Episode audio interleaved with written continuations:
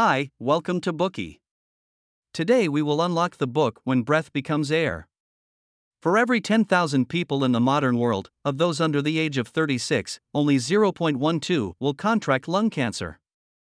The book's author Paul Kalanithi happened to be one of this tiny unfortunate minority. At Stanford University, Kalanithi attained dual honors in his bachelor's degree in English literature and human biology.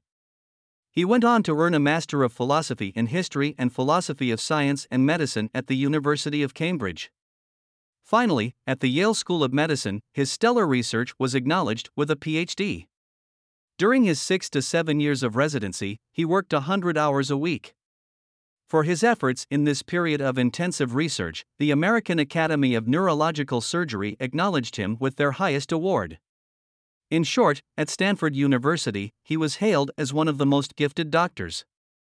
However, in his final year of residency, as he was poised to receive a tenure track professorship as well as an opportunity to head his own neuroscience lab at Stanford University School of Medicine, Kalanithi was denied the time to savor the fruits of his years of hard labor. He was diagnosed with stage 4 lung cancer and forced to confront his mortality.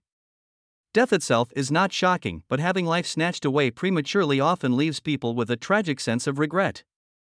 From the moment when a person is diagnosed with cancer, they will inevitably yearn to set the clock back and live their life again. Yet, a fact is a fact. Going back to the old life, as well as the future that one imagined, is now seen to be nothing more than extravagant dreams. What should one do in this predicament? Merely wait for death to come? No. Paul Kalanithi decided to continue living as he would have lived had he not been given his tumultuous cancer diagnosis. The Paul of the past had wanted a child. After much deliberation, a post cancer Paul made the same decision to extend his family, even if this might make saying goodbye even more excruciating. Paul had always regarded medicine to be his lifelong mission. After his diagnosis, Paul went back to the operating theater whenever his physical condition allowed. Paul had always wanted to write. So, despite suffering intense physical pain from his condition, he propped himself up and forced his weakened frame to write ceaselessly. And finally, he completed When Breath Becomes Air. Although cancer had the effect of accelerating Paul's life to its end, he remained faithful to his heart's desires. He kept asking himself what was meaningful, what was truly important. Then, he channeled all his remaining strength and spirit into those enterprises. When he finally came to the brink and faced death, he smiled. Paul said, I am ready. He passed away with tranquility. His attitude was constant. He ended his life in the same spirit that he set out on his final arduous journey calm, accepting, and positive in the face of the unimaginable. He never thought to ask, Why me? But rather would think, Why not me? What happened to Paul was heartbreaking, but he never painted it as a tragedy. Now, let us listen in to Paul's life experiences in three separate parts.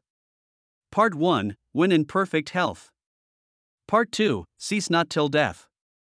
Part 3 I Am Ready. If you are interested, welcome Search Bookey and listen to the full audio instantly.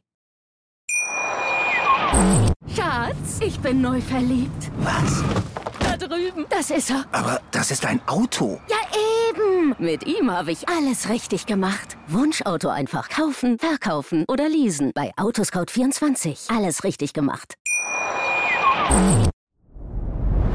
Dir hat dieser Podcast gefallen? Dann klicke jetzt auf Abonnieren und empfehle ihn weiter. Bleib immer auf dem Laufenden und folge uns bei Twitter, Instagram und Facebook.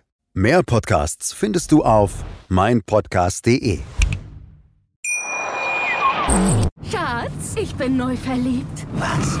Da drüben. Das ist er. Aber das ist ein Auto. Ja, eben. Mit ihm habe ich alles richtig gemacht. Wunschauto einfach kaufen, verkaufen oder leasen. Bei Autoscout24. Alles richtig gemacht.